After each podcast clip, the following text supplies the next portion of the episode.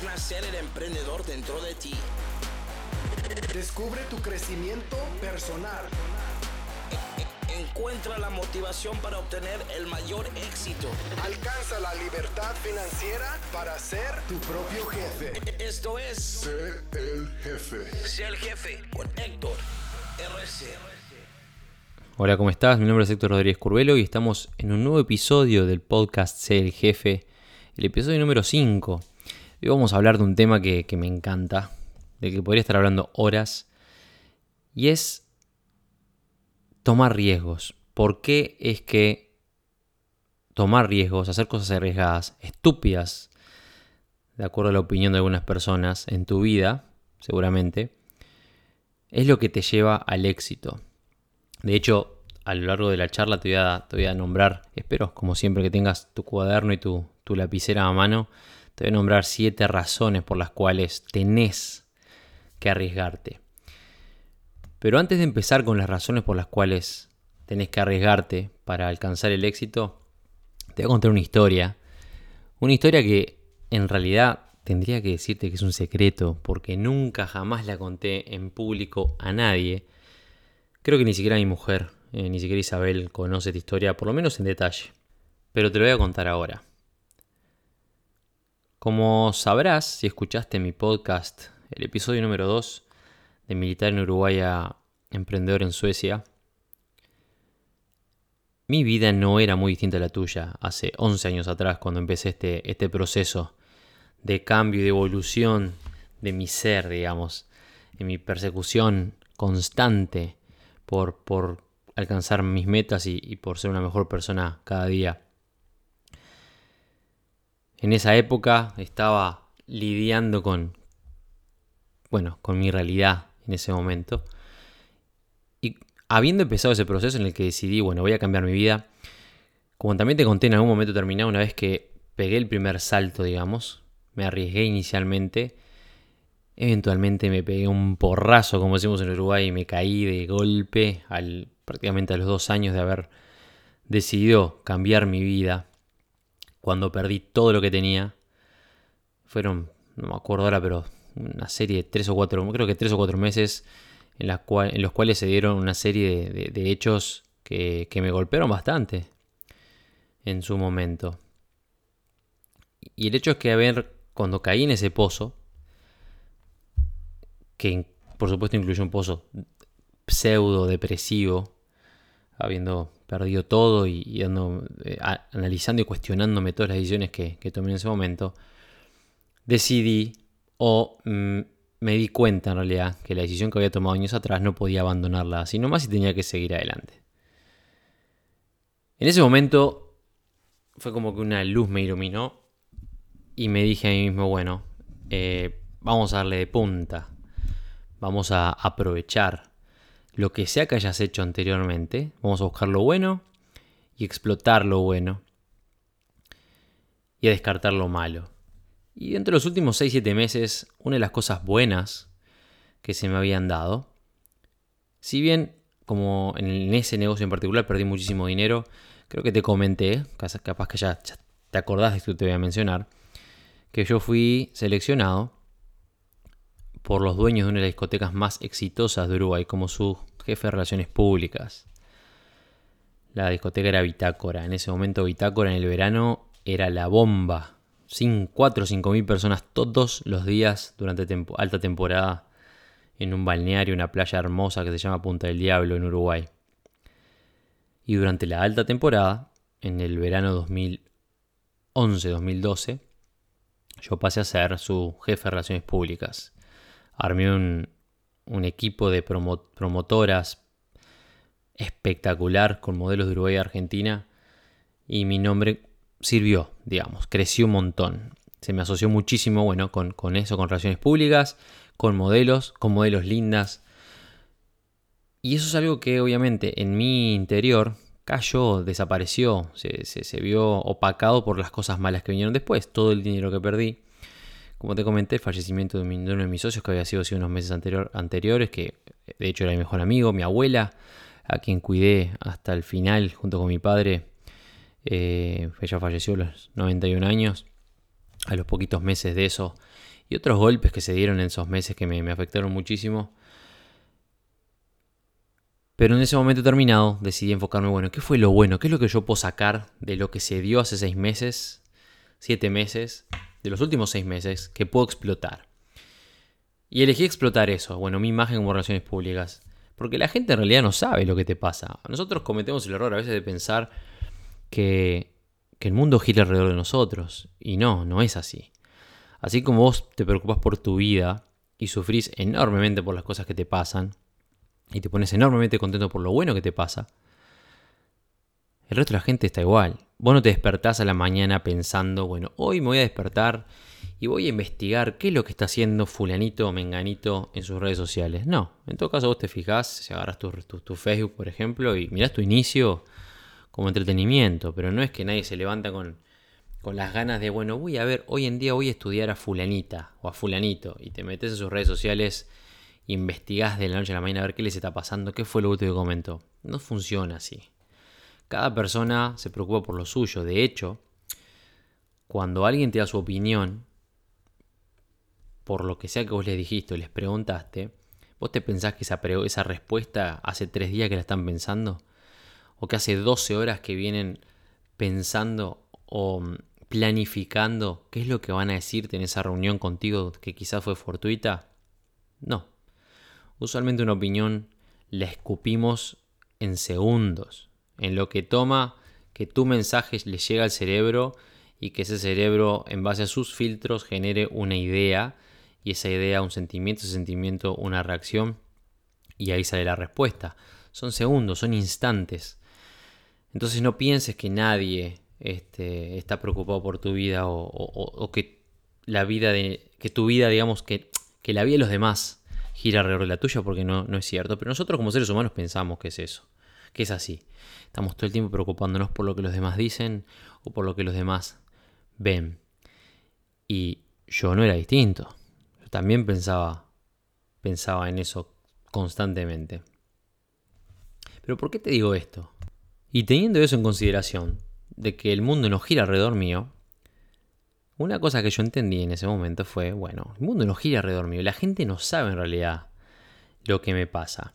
Esas miles y miles de personas comunes, usuarios, digamos, clientes de esa discoteca en ese momento, gente que me vio en redes sociales, miles, literalmente miles de personas, que saben quién soy, que me vieron con las modelos y, con el título este, el relacionista público de, Bitácora y caminando por la playa con mi tatuaje en toda la espalda y bueno, en fin, esa imagen que me hice, digamos, en ese, durante ese verano, no tienen ni idea de si yo hoy estoy pasando mal. No tienen ni idea de si eh, de cuál es mi situación emocional o económica. Ni idea, ninguno de ellos tiene. Lo que sí se acuerdan, si me ven de vuelta a sacar la cabeza abajo de afuera de mi almohada, digamos, de afuera de mi cama, como estaba, parecía que estaba estancado, atado a la cama, si saco la cabeza para afuera, van a acordarse, ah, mirá, el relacionista público de esa discoteca, el muchacho que andaba rodeado de esas modelos espectaculares que él contrató en Argentina, que quieras o no, era fue un, pequeño logro para mí en ese momento, porque las modelos que traje Uruguay eran espectaculares y en su medio eran muy conocidas. Y decidí explotar eso, decidí explotar eso. No solamente eso, también decidí explotar la experiencia que adquirí como relacionista público y en organización de eventos, digamos, ese verano con esa discoteca, porque la realidad es que mi experiencia real, previa, no era mucha. Yo durante mi adolescencia sí salí mucho a bailar y conocí mucho, trabajé entre comillas para, para ver las discotecas y para mucha gente, pero experiencia real de productor con todas las letras no tenía. Y te lo cuento ahora tranquilamente. Me acuerdo, estoy seguro que si tengo alguna de las personas que en algún momento me contrató o que confió en mí por mi speech, por mi discurso, hoy se agarrarían los pelos. Igualmente todo lo que hicimos salió muy bien. Pero la realidad es que mi experiencia como tal en ese momento la inventé. No tenía tal experiencia. Tenía experiencia, si sabes qué, saliendo a bailar tenía experiencia. Pero no tal. Este, no la experiencia que la gente pensaba que yo tenía. De acuerdo a la imagen que me veían que veían que yo mostraba. El hecho es que decidí, bueno, la gente no sabe todo esto, lo malo, digamos, entonces vamos a explotar esto otro. Y empecé a contactarme con, gente de ese, de ese verano, gente que dentro de mi agenda tenía cientos de personas nuevas, si no miles, y a seleccionar, bueno, ¿a quién puedo contactar para empezar a producir fiestas? Yo. Teniendo los contactos que tenía con agencias argentinas, con agencias uruguayas de modelos me refiero, con personas vinculadas a la producción. Dije, bueno, ¿con quién me puedo vincular? ¿Qué es lo que puedo empezar a hacer para empezar a hacer dinero? Porque que hacer dinero. Acuérdate que en ese momento, estando parcialmente por fuera de la Fuerza Aérea, ni siquiera un sueldo tenía, como te comenté en el, en el podcast anterior, ganando 150 dólares al mes, sobreviviendo. Dije, bueno, ¿qué puedo hacer para que esto cambie? Y decidí empezar a producir una fiesta en particular. Dije, bueno, voy a hacer algo en redes que en ese momento mis redes eran dentro de todo bastante grandes. Tenía entre todas mis redes algunas decenas de miles de, personas. Dije, voy a producir una fiesta que le va a romper la cabeza a todo el mundo. Algo que acá en Uruguay no existe. Me acuerdo que me reuní con un, conocido, no era amigo mío, un conocido, bien vinculado con ganas también de hacer dinero. Él estaba más interesado en mi imagen y en mi relación con agencias y con modelos que en hacer dinero. Yo estaba más realizado en hacer más, más enfocado en hacer dinero. Yo le vendí mi imagen, él me vendió sus contactos, digamos, entre comillas. Nos, nos vendimos, es eso, cada uno hacia el otro. Y yo le di mi idea y le dije, quiero hacer una fiesta que nunca se hizo acá en Uruguay y que va a explotar y que va a ser la fiesta Mansión Playboy Uruguay. Cuando me encontré con este muchacho, yo ya tenía todo planificado, todo en papel, en teórico, de la teoría que habíamos creado con mi amigo que había fallecido el año anterior, de las producciones que habíamos, que yo, en realidad yo siempre fui el, el, hombre de la teoría, digamos, este, y Martín, este amigo, era el que planificaba en el terreno. Y yo tenía todo planificado, qué se precisaba, qué no se precisaba para una producción, de qué tipo.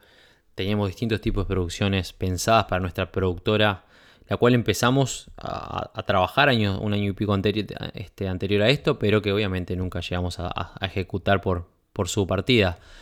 Pero la teoría la tenía. Bueno, llegué con toda la teoría, este, adapté mi planificación a esa fiesta específica, la fiesta de Playboy, la mansión Playboy en Uruguay.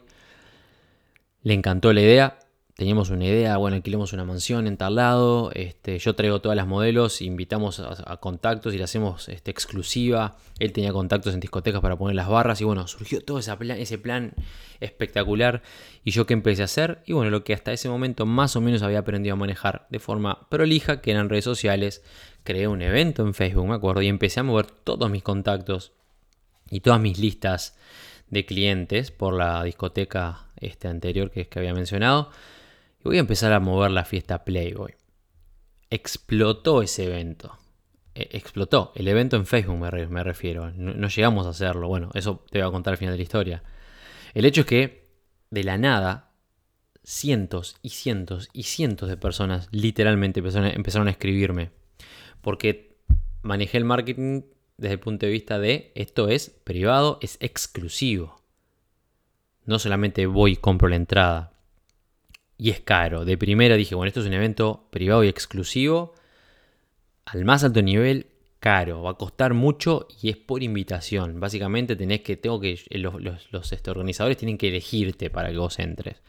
Eso generó una intención de asistencia imponente y cientos de personas empezaron a escribir. Este, el, video, el, el evento en Facebook se hizo viral. De hecho, páginas en distintos países empezaron a promover ese evento, creado de la nada, sin base alguna, excepto mis ganas de, crecer y de hacer dinero en algo que sabía que yo, en lo que yo sabía que podía este, ganar dinero y que yo sabía que podía manejar bien. Que de hecho hoy estuve buscando, antes de hacer este podcast, si encontraba algo por ahí y capaz que en, mi página, en lectorrc.com, voy a dejar alguna imagen. Encontré una página en Estados Unidos que sigue estando ahí, de allá desde el 2012, de, sobre este evento, con información sobre este evento, que la sacaron obviamente de, Facebook. El hecho es que se hizo viral y todo el mundo quería asistir a la fiesta y se empezó a convertir dentro del medio en mi país, se empezó a hablar por todos lados. ¿Y qué sucedió un día que me sorprendió? Me llamaron por teléfono, suena el teléfono, miro así, agarro el teléfono. Me acuerdo que tenía un Blackberry en ese momento, yo trabajaba con Blackberry. Y mi lindo Blackberry veo una llamada que no sabía de dónde, número oculto, digo, ¿qué es esto? Atiendo y era un representante de Playboy Buenos Aires. En Argentina hay una productora, no sé si, honestamente no sé si sigue estando a cargo de la misma empresa, sé que en ese momento la dueña, digamos, o el dueño de Playboy en el Cono Sur era la productora Q. Esta productora, no voy a dar nombres específicos, pero esta productora era la dueña de la marca Playboy en Uruguay, en Argentina, en Chile y en Paraguay, si mal no recuerdo. El hecho es que me llama por teléfono un representante de esta empresa. Me apreté. Me acuerdo que en ese momento pretendí como que. No me acuerdo exactamente qué fue lo que dije. Este, hice que no era yo. Que sí que, nos íbamos a poner en contacto con ellos a, la brevedad. Me dijeron que era por el tema del evento. Y corté. me, entró el susto, digamos. Me acuerdo que me, después de, de esa llamada de inmediato me empezaron a tratar de contactar por todos los medios posibles. Obviamente para reclamarme sobre el evento porque no era oficial y el nombre, bueno, en fin. El hecho es que eventualmente junté fuerzas, digamos, y los, los contacté de nuevo. Me pusieron en contacto directo con tres o cuatro personas que no recuerdo ni quiénes eran. Dos de ellas sí, las otras no. Todos en una lista de correos y teléfonos y bueno, en fin. Para em, porque habían notado la, popularidad imponente de ese evento que yo había creado. Hicieron su investigación, vieron quién, quién yo era. No, obviamente en esa investigación no surgió, mis problemas de dinero no surgieron. No surgieron mis problemas de dinero o mis, mis problemas este, existenciales en ese momento. ¿Qué es lo que surgió? Relaciones públicas de Bitácora, este, súper conocido, las modelos, bueno, en fin. Y vieron una oportunidad en eso. Playboy Argentina vio una oportunidad en ese eventito tonto que yo creé para un, un, evento que eventualmente íbamos a hacer. Nuestra idea era, lo vendemos antes, cuando tengamos todo el dinero, entonces lo producimos. La idea no era sacarle plata a nadie, era simplemente hacer las cosas, bueno, en ese momento yo no sabía, después aprendí que en el mundo las cosas hacen así. Uno vende primero y después produce. Y bueno, en ese momento yo no lo sabía, pero lo hice así. El hecho es que me contactaron. Y quedamos en que, bueno, yo les dije que iba, le quedamos en reunirnos a la brevedad. A la brevedad podía ser en un mes, en dos meses, vaya a saber, porque la fiesta no iba a ser de inmediato, estaba prevista, eh, si yo me lo recuerdo, dos meses en el futuro. Creo que era 24 de julio, me parece que la fecha que le, había puesto, 28 de julio, me parece. Y esto era allá por mayo, cuando empecé con la promoción. Y, y quedamos que nos íbamos a reunir a futuro. Yo me comprometí a pausar el evento, a bajar el evento este, temporalmente y anunciar que Playboy se había involucrado y que íbamos a considerar las fechas y bueno, en fin, lo cual me dio aún más renombre.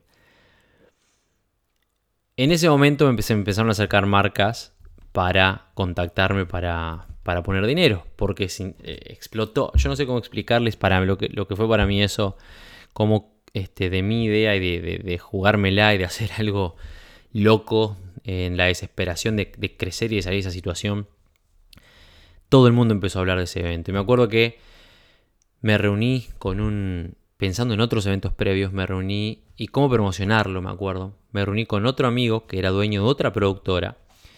Y él me dijo, che, ¿querés vos pues, querés poner publicidad para, para este evento? ¿Por qué no hablas con fulano y mengano?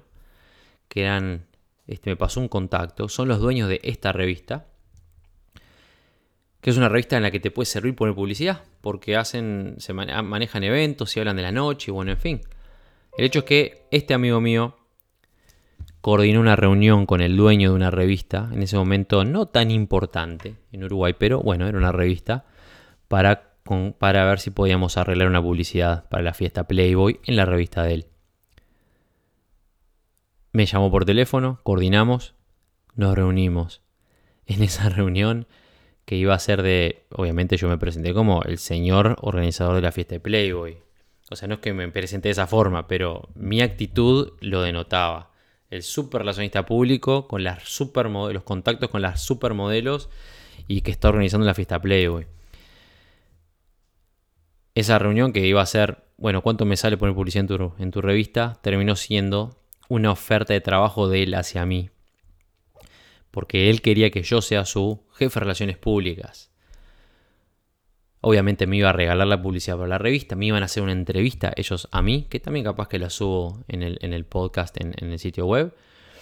Y, me ofreció un trabajo de, en ese momento, cerca de 2 mil dólares por mes como relacionista público de su revista. Me hice el difícil un ratito, después le dije que sí, que lo iba a pensar y bueno, pasé a ser el jefe de relaciones públicas de la revista única en ese momento, luego desapareció. Un tiempo más tarde, unos años después, esa revista desapareció, pero en ese momento me ofrecieron ese trabajo por, bueno, por todo ese proceso que se venía siguiendo. Lo interesante de todo esto es que tomé ese trabajo, aparecí, me hicieron esa entrevista, se publicitó el evento, el evento creció aún más. Un mes después, eh, concreté esta, esta reunión con la gente de Playboy, viajé a Buenos Aires, invité a uno de los, al gerente de la revista que me acompañe, de la revista en la que yo estaba trabajando, y me acuerdo, no me voy a olvidar más, cuando llegué a Buenos Aires y entré a la productora Q, me sorprendió porque es un edificio bastante amplio, pero estilo casa vieja, con recovecos y escaleras. Es, la idea que tengo, no me acuerdo exactamente, pero me acuerdo que había como una escalera, esas caracol metálicas viejas de allá del 900, con habitaciones, oficinas por todos lados, con vidrios y un montón de gente trabajando y alguna, alguna oficina media desordenada con libros apilados, revistas, cajas de revistas apiladas. Y allá, en un corredor al final, la entrada toda, en vidrio de la oficina de este hombre que no voy a nombrar por su, su privacidad. Y me acuerdo que me llevó, me guió en ese momento hacia esa oficina el jefe de relaciones públicas de Playboy en ese momento ingresé, me recibió este señor. ¿Cómo estás, Héctor? ¿Cómo estás? Le presenté a, este otro muchacho que era el gerente de, la revista en Uruguay. Y para mí ese momento, me acuerdo de la oficina, en la oficina en ese momento me pareció gigante. Un escritorio enorme, con una biblioteca espectacular al lado. Esos, ese sillón que para mí era de ensueño, yo decía, este tipo debe dormir en ese sillón, es espectacular. La oficina que usted se puede imaginar que alguien con el título de dueño de Playboy debe tener. Eso fue lo que era para mí. Capaz que si la veo hoy me parece una oficinita. En ese momento me pareció gigante y espectacular. Y estuvimos hablando. Me trató el, hecho de que una persona de esa importancia me vendió Playboy él a mí me habló de Playboy, de la historia de Playboy, me hicieron mil obsequios, revistas de lo que, bueno, eh, la productora Q trabaja, los, los tipos productos que tienen. Me acuerdo que me traje 200 regalos por Uruguay. Hablamos a la par. Me dijo que estaba sorprendido por, por... Inicialmente se molestó cuando se enteró que alguien estaba promocionando una fiesta sin, sin, sin su aval. Pero de inmediato vio mi seriedad. Me acuerdo que me dijo, notó mi seriedad y mi forma de trabajar y quedó gratamente sorprendido por la respuesta de la gente en ese producto y de inmediato me dijo que quería apoyar. Obviamente no iba a ser gratis, me, planteó un número que si yo mal no recuerdo como 20 mil dólares por los derechos del uso de la marca y que por supuesto me iban a apoyar en todo, inclusive el, marketing completo de la fiesta y material y, este, material promocional y bueno, un montón de cosas que los ojitos se me, brillaron. Me brillaron los ojitos cuando me dijo todo eso. Pero por dentro yo sabía que yo no tenía ese dinero. No tenía la, la capacidad para llevar eso a cabo. Por lo cual le dije, me encantó, genial, espectacular. La reunión terminó como tenía que terminar. Le dije, lo voy a pensar, no te preocupes y me pongo en contacto contigo lo antes que pueda. Este, quizás incluso podemos hacer cosas juntos. Yo le dije que tenía mi intención. En ese momento, en esa reunión, se me reventó la, lamparita, se me prendió. De que mi intención era traer la revista única a Argentina, que quizás podíamos trabajar juntos. Y bueno, en esa reunión surgieron 200.000 proyectos de negocios con el dueño de Playboy en Argentina. Me sentí, me acuerdo que me sentí tan grande cuando salí de esa oficina, tan grande por un momento, porque una vez que salí y que respiré, me sentí tan chiquito. Porque por un lado, todo ese proceso, digamos, de jugármela, de arriesgarme, de algo que me pareció una locura inicialmente, algo que fue no solamente salir de mi zona de confort, fue tirarme una pileta sin saber si había agua abajo, con una idea de lograr algo que nunca nadie había hecho, y creo que hasta ahora nadie lo hizo, sin tener las herramientas para hacerlo. Simplemente dije, ¿sabes qué? Lo voy a hacer. Y una cosa llevó a la otra y mi nombre creció enormemente, el evento explotó, me contrataron de la nada, una revista que yo no sabía ni que existía, en menos de un mes de tomar esa decisión como jefe de relaciones públicas, con dos mil dólares de sueldo me senté en la oficina del dueño de Playboy en Argentina, el cual me llamó por teléfono mi número personal un mes y medio antes por todo este movimiento que te estoy contando. Por supuesto que una vez que salí de la oficina me sentí chiquitito. ¿Por qué? Y porque me di cuenta que mi nombre en ese momento y mi cuenta bancaria no estaban a la altura de lo que yo quería lograr.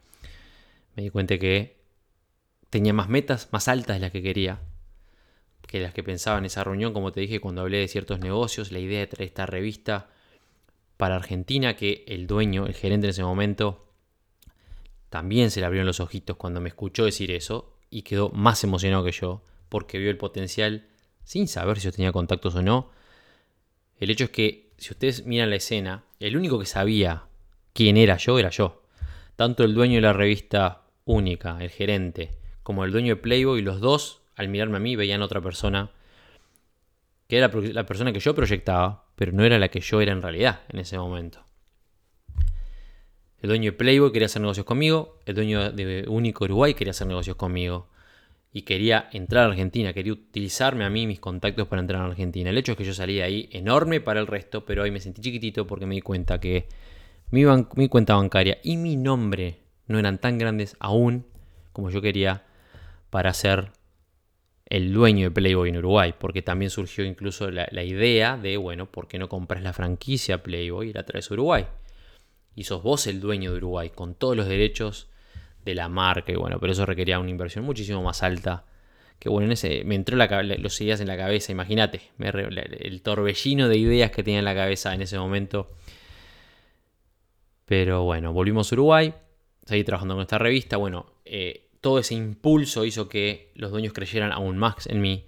La revista la llevé de ser una revistita que no conocía a nadie a una de las revistas más populares de Uruguay en un par de meses, literalmente,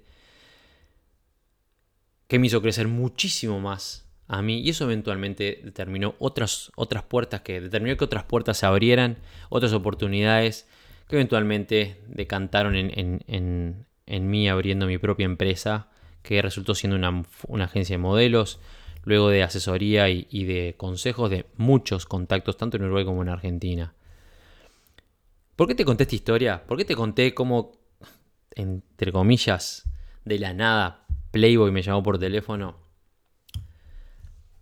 Para mostrarte que vos, si te quedás en tu casa sin hacer nada, sin hacer nada que te saque, digamos, de, de tu zona de confort, sin arriesgarte, sin, literalmente sin tomar riesgos, no hay un montón de cosas que no se van a dar. Una de ellas es que se abran puertas nuevas.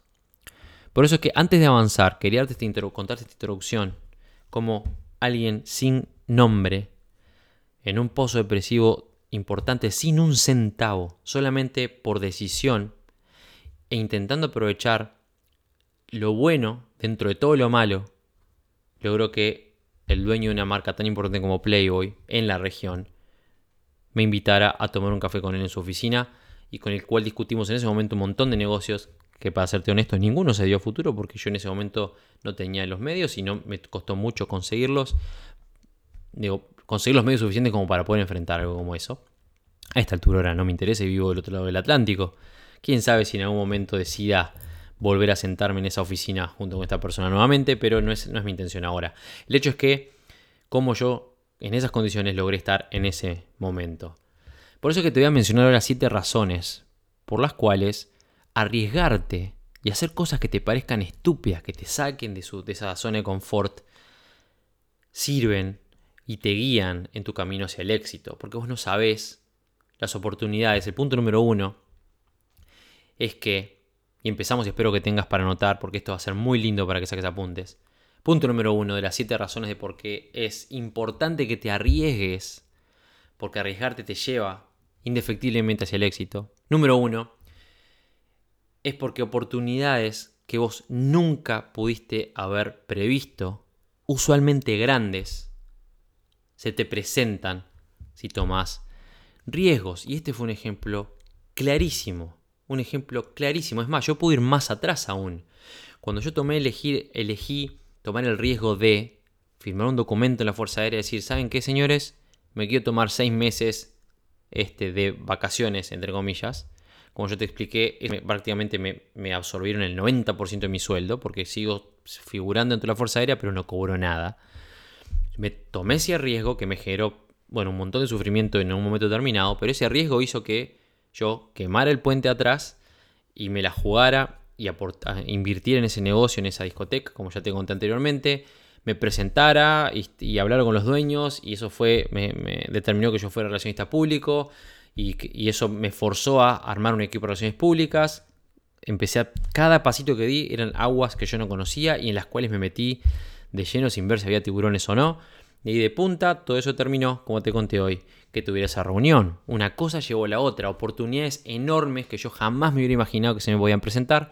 Se me presentaron, ¿por qué? Porque me la jugué, porque me arriesgué, porque hice cosas que me, en las que me sentía incómodo, que no sabía exactamente qué es lo que tenía que hacer, pero simplemente decidí hacerlas. El punto número dos es que cuando vos te arriesgas, cuando vos te arriesgas, mostrás confianza. Y no solamente eso, sino que arriesgarse a hacer cosas difíciles o distintas a las cosas que los demás, las demás personas están acostumbradas a hacer, hace que sobresalgas, que es exactamente lo que te mostré con este ejemplo que te conté. Es exactamente eso. Sobresalís y la gente mira y te empieza a notar. Y mientras más saben, mientras más personas saben que vos existís, mejores resultados tenés. No porque importe lo que los demás digan, pero porque como ya te he enseñado varias veces, o he intentado enseñarte o te he transmitido varias veces, si no te conocen, no existís. Si la gente no sabe quién sos, no existís. Y no existís vos, no existen tus productos, no existen tus capacidades, no existís. Por eso es que es importante que eso es, imprescindible que lo entiendas. Es importante que te arriesgues para mostrar confianza y para sobresalir. Y sobresalir es lo que hace que la gente note que existís, ¿ok? Que entienda que, uy, mira, ahí está Héctor, ahí está María, ahí está Juan. Vamos a ver qué tiene para decir. El punto número 3 es que nosotros aprendemos de los riesgos. Nosotros aprendemos lecciones importantes cuando salimos, digamos, del camino en el que estamos acostumbrados a caminar. Si vos, por ejemplo, vas todos los días al supermercado de tu casa, siguiendo el mismo camino, dos cuadras hacia adelante, una cuadra hacia la izquierda, una cuadra hacia la derecha, todos los días, todos los días, por supuesto que lo sabes de memoria. Sabes en qué esquina hay un semáforo, dónde está la casa de fulana, quién vive o qué, comercios hay este, en el camino, qué ómnibus o qué bus o qué, yo qué sé, qué obstáculos hay entre tu casa y ese supermercado en ese camino que te acabo de mencionar. Si todos los días, cuando vas a comprar algo, vas por el mismo camino. Si vos no elegís un camino distinto, no vas a tener ni idea de las cosas que hay en tu barrio. En el momento que vos elegís, ¿sabes qué? Hoy en vez de agarrar por este, voy a agarrar derecho, voy a agarrar a la izquierda acá. Y dos cuadras después voy a doblar voy a dar un camino quizás es más largo, a ver qué encuentro. Y vas a conocer vecinos nuevos, quizás encontrás un mini mercado que tiene mejores precios, yo qué sé. El ejemplo es tonto, pero sirve. Si vos te acostumbras en tu vida, en lo que sea, a siempre seguir el mismo camino, nunca vas a aprender cosas nuevas. Jamás. Y eso es algo que creo que es fácil de entender. Es muy, muy, muy fácil de entender. ¿Por qué aprendes cosas cuando pasás de clase, digamos, en el secundario, en la escuela. Estás en la escuela, estás en primaria, cuando pasas a, en tu primer grado, digamos, cuando pasas a segundo grado, aprendes cosas nuevas. ¿Por qué? Y porque estás, estás caminando un camino nuevo. Si repetís el año, si recursás un año, no aprendes cosas nuevas. Son las mismas que se, te las enseño otra vez porque quizás no pasaste algún examen o alguna cosa que tenés que reestudiar, pero no son cosas nuevas, no aprendes habilidades nuevas, no, no adquirís conocimientos nuevos. Entonces, si vos no te arriesgas, si no elegís dar un paso a ese lugar desconocido, no vas a, tener lecciones o a aprender lecciones que te lleven a tener una vida mejor. De las lecciones es que aprendemos. El punto número cuatro es que la realidad es que el éxito no te va a caer en la falda. Es una realidad.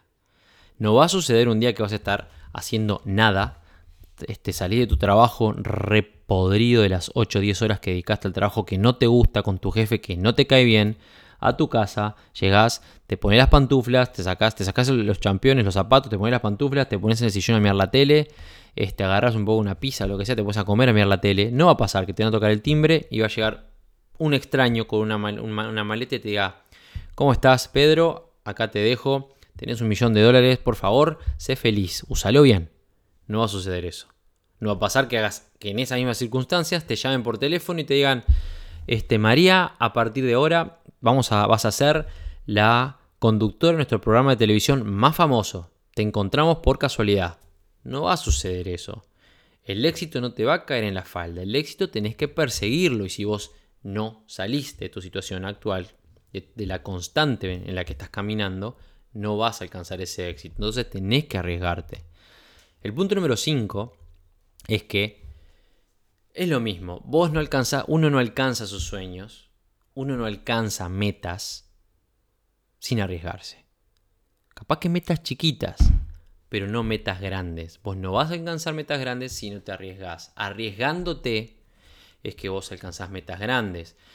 Cuando vos vas al gimnasio, llegás, vas a estar todo flojo, fofito, con esos rollitos que odias este, esos bracitos menuditos que no, no levantan nada, que vos te miras y, pa, ¿dónde están mis músculos? Y vas al gimnasio y ves estos tipos recontra cuadrados, tallados a mano, parece que salieron de, una, de un libro de historia griega, y yo quiero eso, decís. Y vas al gimnasio una hora, decidís ir una hora, y esa hora después empieza contigo sentándote en, la banca y dices, bueno, voy, ¿qué ahora? No, voy a recorrer a ver qué hay. Y te dedicas 5 o 10 minutos a recorrer el gimnasio, a ver qué ejercicio vas a hacer. creo que este. Te sentás 5 o 10 minutos y ves que ese, tema musical que tienes en el celular no te gusta. Sentás 5 o 10 minutos a cambiarlo. Lo cambias y ahí de vuelta volvés a, la serie. Te cansó la serie, hiciste tu primer serie y de pronto ves allá a lo lejos un amigo tuyo que te salió, que te conoce de, la facultad o del trabajo y vas ahí a charlar con él, 5 minutos charlando, te puedes a conversar. Te acordás que tengas ejercicio y volvés. Haces el segundo, ya te duele un poquitito el músculo porque te, estiraste o no estiraste. Y cuando quieres acordar pasaron 30 minutos, uy, ya, ya tenés 30 minutos. por hoy creo que es la primera vez, está bien. Y te vas. ¿Y, dónde está el, riesgo ahí? ¿Y dónde está? Ah, no, pero no me quiero lastimar. Y no, papá, si vos querés que tus músculos crezcan, tenés que desgarrarlos a los músculos, tenés que hacerlos pelota. Si vos vas a estar siempre pensando en no arriesgarte porque vos querés lo seguro, te gusta estar en la zona segura, no quiero invertir porque mirá si pierdo el dinero. ¿Y qué pasa si lo ganás? Y eso es lo que se preocupan. ¿Qué pasa si pierdo? Y mi pregunta es, ¿y qué pasa si ganás? La gente no, estudia eso. Eh, siempre se enfoca en, bueno, ¿y qué porcentaje tengo yo de perder? Y no calculan ni estudian las chances que tienen de ganar. Cuando vos le decís no a una oportunidad que tiene 20, 30, 40, 80%, 90% de probabilidades de que salga mal, digamos, no solamente le decís no a ese riesgo, le decís no al porcentaje de que salga bien. Y eso es lo que vos tenés que entender. El que no arriesga, ¿de dónde te pensás que sale el, dicho el que no arriesga no gana? O los dioses están con los valientes, con los audaces. Porque si vos realmente no arriesgas, el premio grande, digamos, no lo vas a ganar. Mientras vos más arriesgas, más chances tenés de ganar. Y eso es algo que tenés que entender. Tus sueños no se alcanzan quedándote tranquilito, guardadito en el resguardo de tu seguridad, de tu casa, digamos.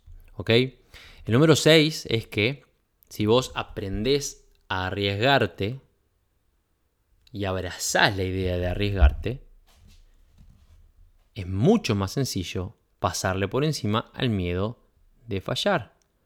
Porque te acostumbras a arriesgarte y empezás a evaluar las cosas de otra forma, no pensando en en qué me puedo equivocar o qué es lo, que, lo malo que puede salir, qué es lo que puede salir mal, digamos, sino enfocándote en qué es lo que puede salir bien.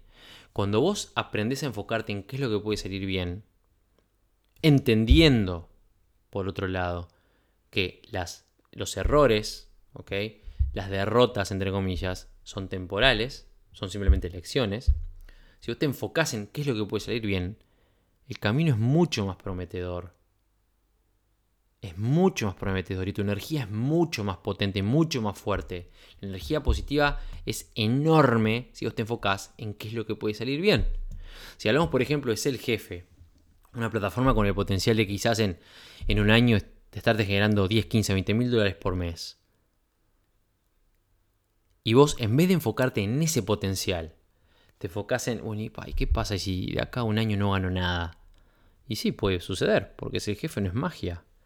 Lo que yo enseño es requiere trabajo y esfuerzo y dedicación, pero el potencial está ahí. Lo mismo si hablamos de comercio en línea.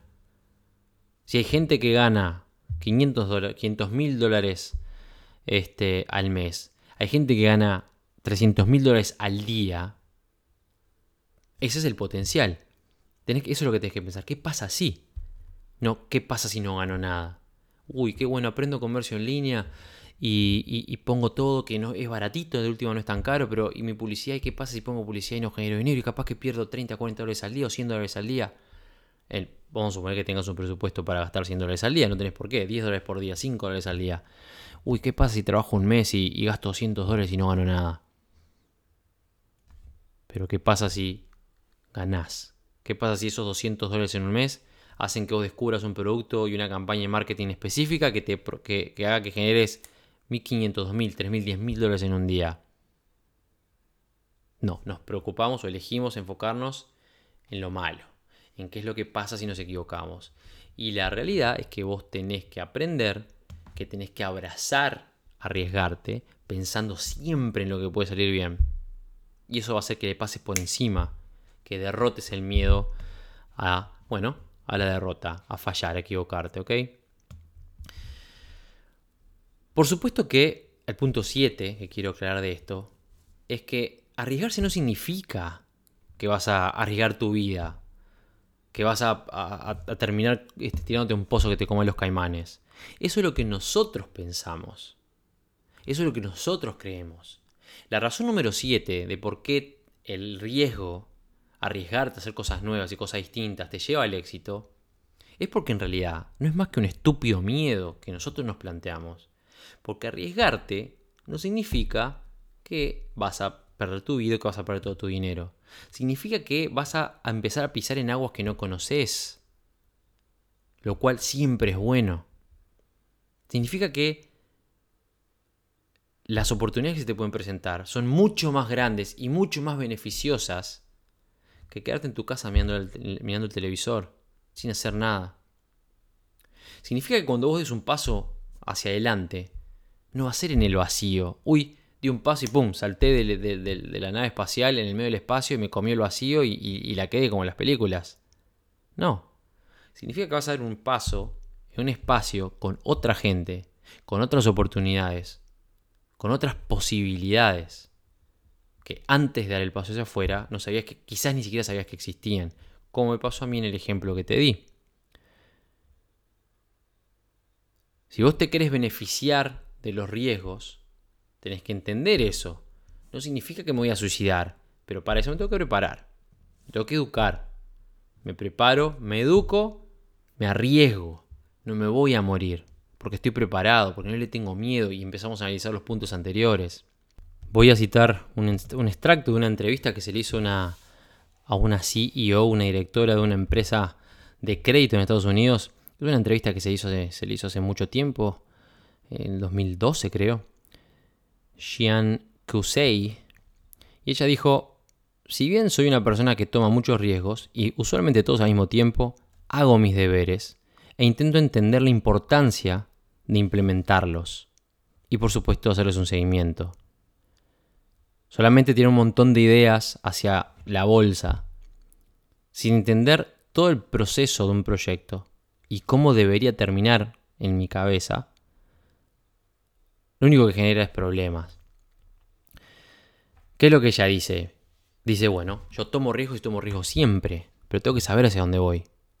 En el ejemplo este que yo les mencioné, ¿cuál era mi meta? Bueno, mira, yo voy a salir de este lugar, voy a aprovechar las herramientas que tengo, voy a aprovechar lo que coseché, este, voy a cosechar, perdón, la siembra que hice en este verano pasado y voy a llegar a armar un evento que va a romper todo en Uruguay y que me va a dar los medios y el reconocimiento que yo necesito para crecer y salir de esta situación en la que estoy hoy.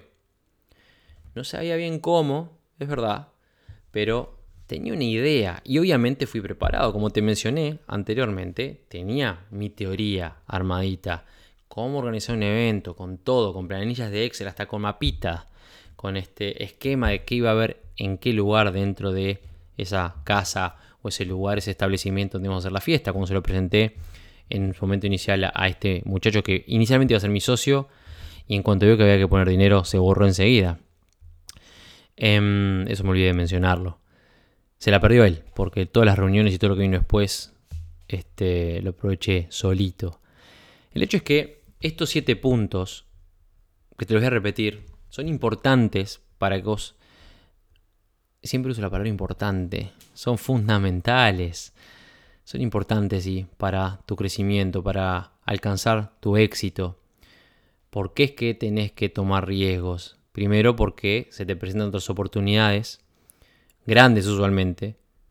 Segundo, porque tomar riesgos te da confianza y hace que sobresalgas. Punto número tres, porque aprendemos de esos riesgos y esas lecciones usualmente nos llevan a caminos nuevos, caminos importantes.